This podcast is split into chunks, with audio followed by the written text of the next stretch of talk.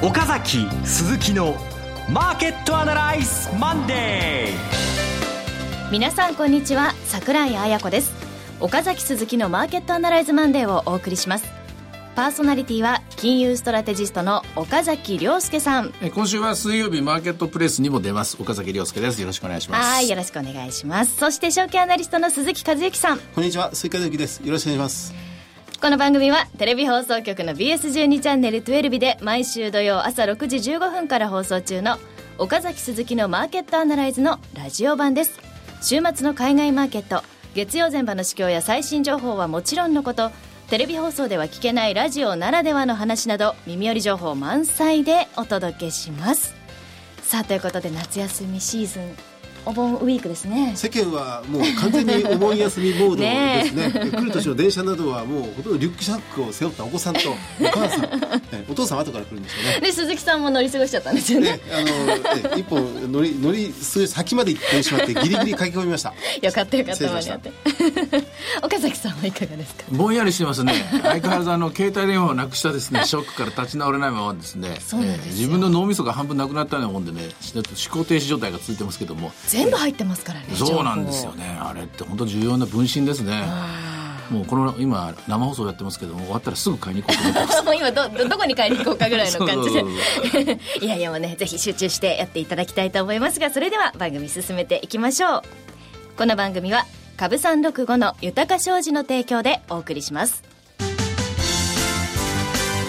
今週のストラテジー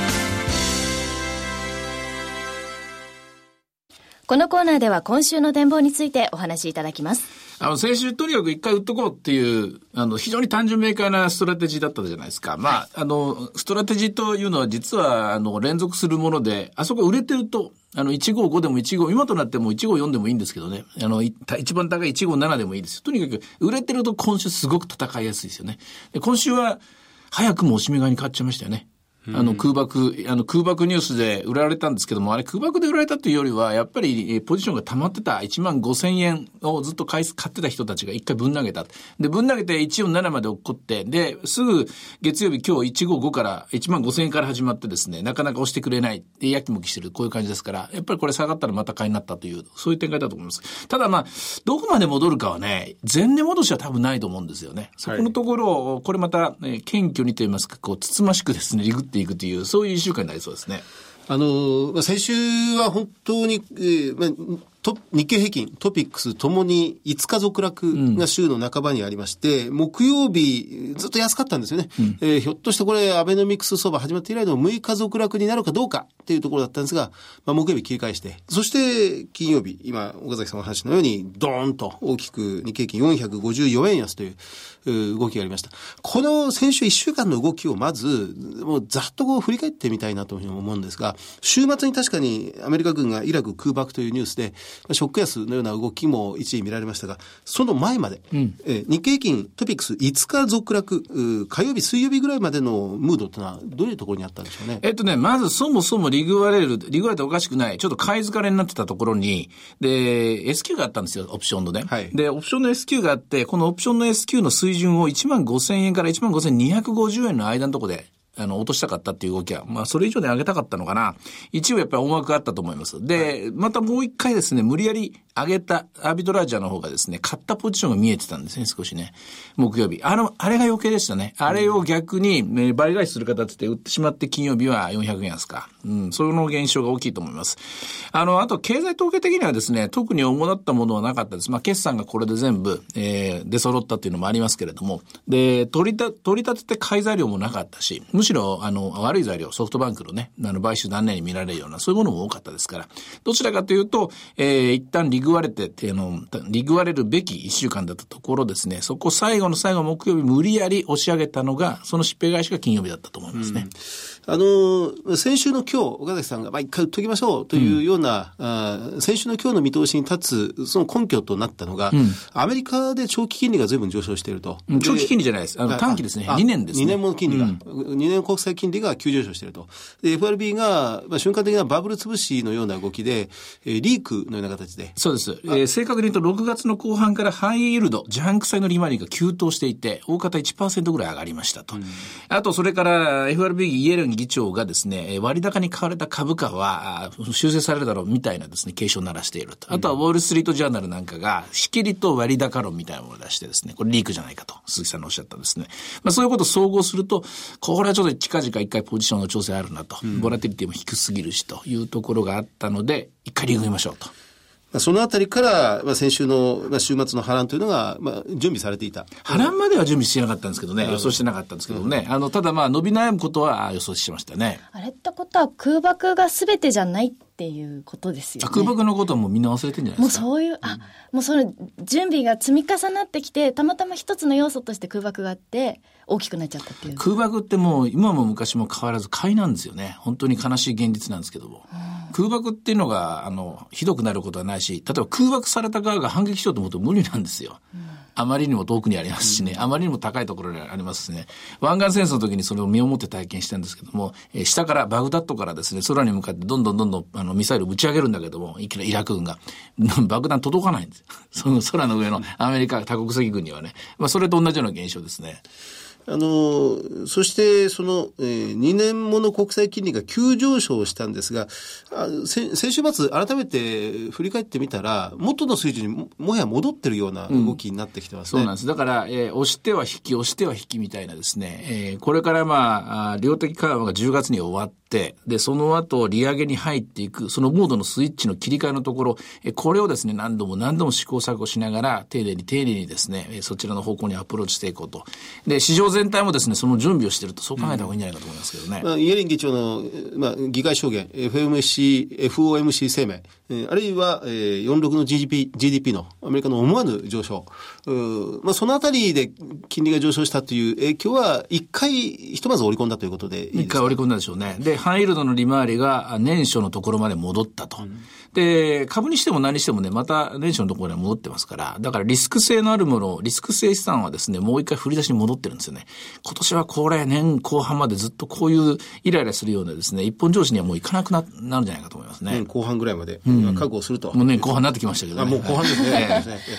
それともう一つ、ヨーロッパの問題なんですが、うん、ドイツの株式市場が結構きつく先に先に咲いていて。そうなんですよ。で、ドイツの国債、ドイツ国債が、これは1.06%というすごい低水準まで今、まあ過去5年間の最低水準でもあるんですが、ECB 理事会も開催されて、まあドラギ総裁のコメントなどもいくつかあったりなんかしましたが、ヨーロッパはヨーロッパで、まあウクライナ情勢、ロシア情勢からリスクというものはあんまり考えなくていいですか？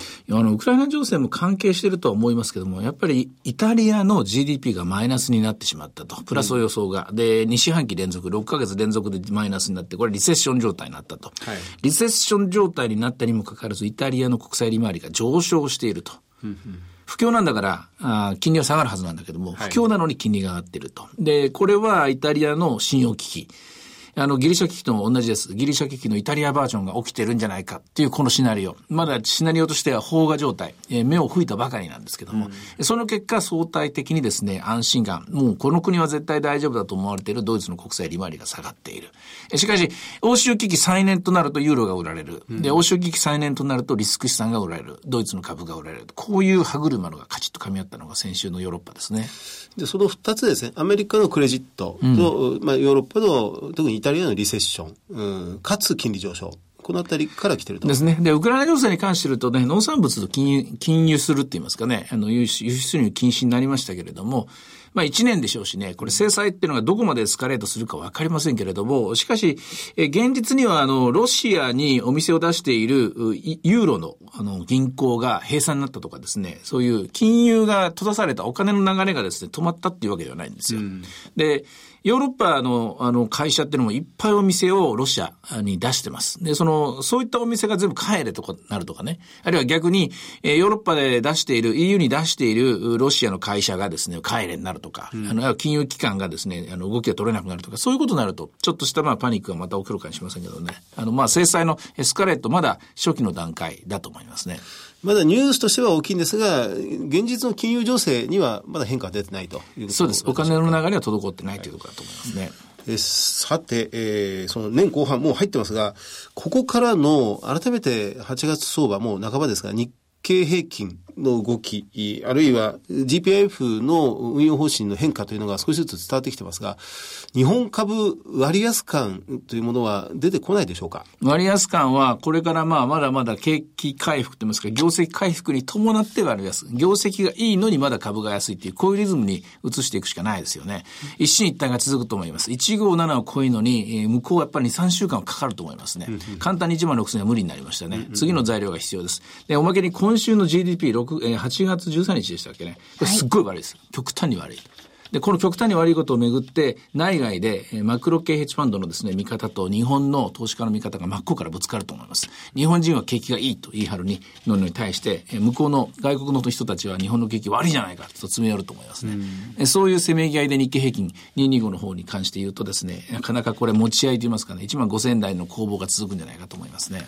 そうですか。1万5700円。まず、この間つけた高値は少し時間かかるとまあ、まあ、とりあえず今週はやめましょう。うん、そんなこと、そこを狙うのは。なるほど。うん、というところですかね。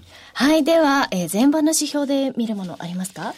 えっと、ボラティリティはこれ、下がりましたね。20.06。これでちょうど標準的なところです。あの、先週末の23.6っていうのは高すぎるし、高すぎるというか、まあ、もうずいぶん戻ったなと。その前の14、15のレベルっていうのはアメリカのボラティリティよりも低いんですよね。これめったに起きることじゃないんです。またこの話は次回か次次回かわかんないですけど、セミナーでお話します。あとはドル円が102円台も回復ですね。はい、リートも1.4%。えー、まあ、新興市場、先週大きく下がってしまいました。まずは1週間で11%下がりましたが、今日1日で前場5.6%上がってこれすごいですね。5.8%。ミクシィなんていう株っていうのは今日まだ寄ってないでしょ、これ。買い値がついてませんね。うん。やっぱりだから、あの、自信持っていいとこだと思いますね。お金は生きているっていうところです。はい。では、株365いかがでしょうか？現在15,118円。これ値がついたのが11時45分。買いが112円の売りが118円。今日は高値139円までありましたね。はい、ということでいろいろ展望していただきました。今週末には土曜朝6時15分から BS12 チャンネル12で放送の岡崎鈴木のマーケットアナライズもぜひご覧ください。また Facebook でも随時分析レポートします。以上、今週のストラテジーでした。岡崎鈴木のマーケットアナライズマンデー。それではここで株三六五の豊か商事からセミナー情報です。二つあります。まず一つ目が、え株三六五豊か商事岡崎さんご登壇セミナーです。はい。豊か商事産業セミナー in 宇都宮、日程が8月23日土曜日13時会場13時30分開演です。会場は栃木総合文化センター第2会議室。お申し込み連絡先は豊か商事宇都宮支店フリーコール0120-997-365 0120-997-365です。受付時間は土日祝日を除く9時から20時ということで、年後半入ってきて、うん、うんどうですかね？という話になるんですかね？なんかタイミング的に面白そうですよね。うん、うん、うん、どっちにかけようかなって感じですけど、ね、今考えてるところですけど、ね、もう皆さんお盆休みも終わってリフレッシュして、ね、うん、いい時期ですね。ということで、えー、北関東の皆さん、ぜひ、えー、岡崎さんの話直接聞けるチャンスですので、ご応募いただければと思います。はい、よろしくお願いします。はい。そして二つ目が、こちらはですね、岡崎さん、プラス、別の方が何かいらっしゃるスペシャルセミナーでございます。広島の皆さんお待たせいたしました。うん、え9月6日土曜日午後2時からラジオ日経協力そして、豊か商事主催の豊か商事特別経済セミナー in 広島開催となります。はい、セミナーのテーマが株式、金、プラチナ、そしてクリック株365です。株式の講師が岡崎さん。はい。そして、金プラチナがスタンダードバンク東京支店長の池水雄一さん。そして、そしてクリック株365は、東京金融取引所の増田健さん。そして司会が大橋弘子さんです。会場は広島電鉄稲荷町電停から徒歩1分。JR 広島駅からは徒歩7分のワークピア広島です。お申し込みはマーケットアナライズマンデー番組サイトのバナーからリンクしているセミナー専用ページ、または郵便番号105 8565。もう一回。105の8565。ラジオ日経9月6日広島セミナー係までお申し込みお願いします。えー、締め切りが8月29日です。それからこちらの広島セミナーは受講されてかつ当日会場で書籍プレゼントのお申し込みをされた方全員に10月発売予定の岡崎良介さん、鈴木和之さん、協調の新刊本プレゼントあれ？言ってしまった。言っちゃった。新刊本？10月、うん、出るんです。出るんですね。まあ、鈴木さんも言っちゃいましたね。今、うんうんなってるところなんですけどね、これね、本当にね。これ出ないと困りますからね言っちゃいましたけどね、うんはい、よろしくお願いします、ね、この混迷してどどっちに行くのかなと触れてる中もう無理やり作んなきゃいけないこのね辛さですよねねはいこの広島セミナーに来てくださって、さらにこのお申し込みをされた方全員にプレゼントということなので、ぜひこちらもチェックお願いします。えこちらが9月6日土曜日、株、金、プラチナ、クリック株365をテーマにした広島セミナーのご案内でした。以上が、えー、豊か商事からのセミナー情報です。そして続いてが、BS12 チャンネル12で放送中の岡崎鈴木のマーケットアナライズのえ、セミナー情報。こちらはまず VOD ですね。えー、っと、今もすでに大好評、配信中ということで、はい、クリック、えー、365を使ったエンキャリートレード。で、パート1が基礎編。5ドル円を使った実践モデル。そしてパート2が応用編。金融危機が発生した際の対処方法ということなんですが、どうですか？反応とか来てますかね？えっとね、あの、普通のこの為替のセミナーと違って、どれがいいとか悪いじゃなくても5ドル1本で、いつ買うかとかね、いつ売るかみたいな、もう徹底的に。で、しかも、あの、半分以上がエクセルの説明なんですよね。半分以上がエクセルの説明で、そのエクセルも使ったものを、あの、Facebook からね、ダウンロードできる形に取ったんですよ。あれが大変好評みたいで、はい、で、その、エクセルファイルに入っていくと、エクセルファイルの中に私が仕掛けた数式とか、まあ、要するにエクセルの関数ですけど、それが盛り込まれてますので、そこを叩くと、あ、なんだ、こんなことだったのかと、これなら自分でもできるわ、というふうに、えー、話がつながるみたいなんですね。はい、ぜひ、あの、お試しやくださいというのが私の言いたいところですね。そうですね。まず見ていただいて、わからないところはぜひ Facebook から、そのデータを取っていただいて。ダウンロードしてもらって。はい、で、自分でもに、そう、煮るなり焼くなり好きにしろというやつですね、うん、覚えていただくということで、ぜひ、えー、使っていただきたいなと思います。さあ、VOD セミナーの視聴方法なんですが、BS12 チャンネル12日、岡崎鈴木のマーケットアナライズの番組ホームページにアクセスいただきまして、VOD セミナーというボタンをクリックしてください。簡単に視聴できます。ということで、ぜひチェックしてみてください。そして最後もう一つが、えー、9月13日土曜日、北海道で無料の投資家セミナー、リアルマーケットアナライズ 2014in 札幌が開催されます。会場が札幌国際ビル。登壇者は岡崎さん、鈴木さん、桜井、そしてラジオ日経の鎌田さん、プラススペシャルゲスト、武蔵野学院大学名誉教授、大学院教授の山崎和邦先生。来てくださいます。北海道まで。すごいですね。はい、もう、もう山崎さんのお話を聞きに来るだけで、うん、え価値ありという気がいたしますが。はい、時間の半分以上取られるんじゃないかと思って、もヒヤヒヤしてるんですけど、ね、止めるのが大変っていう感じで、ね、そうなんです。はい。テレビより面白い話になると思いますよ。ということで、最新の相場分析はもちろん2014年度下期のマーケット展望をじっくり、えー、討論します。応募方法が BS12 チャンネル12日の岡崎鈴木のマーケットアナライズを検索いただきまして、番組ホームページからリアルマーケットアナライズ 2014in 札幌の応募フォームにご記入いただくか、電話番号0120-953-255 0120-953-255から通話料無料自動音声応答サービスにて24時間ご応募を受けたまっております。締め切りは8月25日です。ふるってご応募ください。ということで、以上、セミナーのお知らせでした。フォローアップ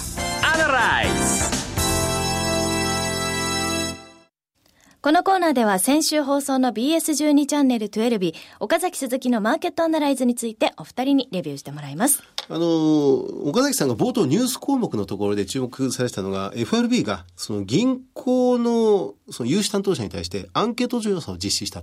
それがまあ流れてきた点を重視、注目されてましたね。あのね、おそらく思うんですけどね、あの、ハイエルドの切り回りが上がり出したのが6月の後半からなんですよね。はい、あのあたりに、やっぱり何か掴んだんだと思うんですよ、FRB。傘下の98の銀行の中から。うん、おそらくどういうことかっていうと、なんか不良債権が生まれてるとか、うん、あの、不良債権処理とか貸し倒れ引き当て金を当てたとかですね、なんかちっちゃいものを見つけてると思うんですよ。公表されてない。そのあたりから、これはいけない。ここにバブルがある。ここにバブルの目がある。と思って動き出した。で、そうやってですね、まずハイルドが上がって、うん、で、一部の株が下がってと。えー、そしてまた、えー、最近このような形でですね、コメントが増えてるということじゃないかと思うんですよね。なるほど。あの、まあ、番組の中では、この商業用不動動産ローンの貸し出し基準が随分緩和されてるという点が、まあ、紹介されたりなんか緩和されすぎちゃうと今度、例えば、潰れた時とかうまくいかない時の回収が戻んないわけですよね。うん、きあのきちっとですね。引き当て金が、はい、あの少なくなっちゃうと。そうすると金融機関に今度は経営不安が生まれて、連鎖が起きてしまうと。こういう話なんですよね。うん、で、そのちっちゃい何か事件が起きたんじゃないかなと。これは公表されてないですけどもね。もう世間ではアメリカ株の上昇を見て、史上最高値を更新し続けてましたね。これこれがバブルだ、バブルでないかってことで、まあ、散々議論されましたが、まあ、バブルってそういうもんじゃない、そこじゃないんですね。そうです。98個、まあ、正確に言うとアメリカの銀行で75個の中で、どっかちっちゃい貸し倒れや引き当て金が積まれたかどうかなんか誰も見てないでしょ。うん、でもせいぜいシティバンクとか JP モルガンとかウェルスパークとか、大手どころの決算しか我々は見てないですよ。ウォールストリートジャーナルも見てない。しかし、全部を一応フェドは見てるわけですよ。その中に何かあったんじゃないかと私は思いますね。なるほど。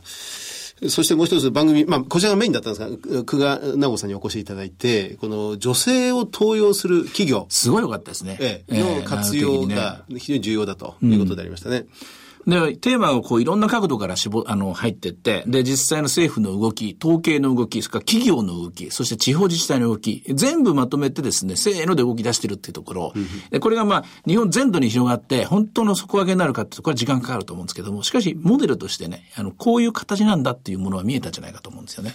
えー、2030と今言ってるそうですが、2020年までに女性管理職を30%にしようという2030という目標が、日本全体を今覆い尽くしているんですが。でも今7.5%なんですよね。そうなんです。あいやいやそうです。あの、ですから、これから女性のボス、がすごく増えてくると。同時にでもね、その30%になることで業績が上がんなきゃいけないわけなんですよ。うん、質の問題っていうのがすごく大きい。これ、量の問題だけで片付けちゃって、数値目標だけでわいわいやっててもこれしょうがないんでね。そうですね。我が社は30%にしました。でも赤字です。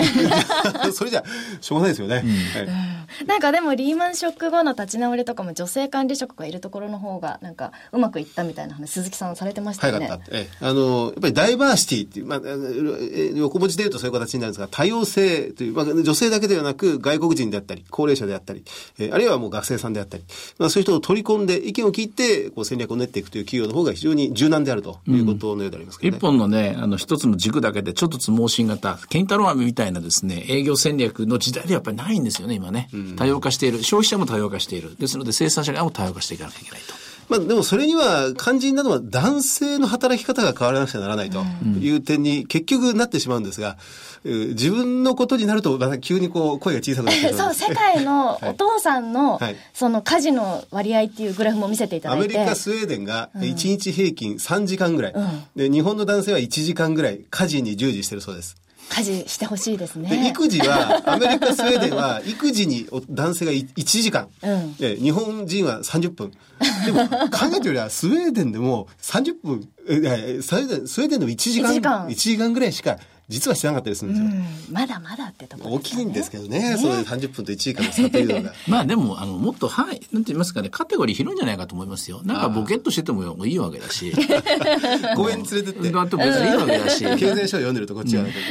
何でもなかんでも習い事につい行かなきゃいけないとかですね、決まりはないと思うんでね。はい、はい、ということで、まあ、ダイバーシティ大事というところで、はい、今月じゃないや、今週のスケジュール、あ、そうそう GDP 見ましたね、すごく悪いですよ、気をつけてください、その翌日、機械受注統計、これも前回すごく悪かったんですが、そのリボンドが来るかどうか、これちょっと大変注目して分析、これはテレビで行いたいと思います。はい、岡崎鈴木のマーケットアナライズマンデー、そろそろお別れの時間です。ここまでのお話は、岡崎亮介と、鈴木和之と、そして櫻井彩子でお送りしました。それでは今日はこの辺で失礼いたします。さよなら。この番組は、株三六五の豊か商事の提供でお送りしました。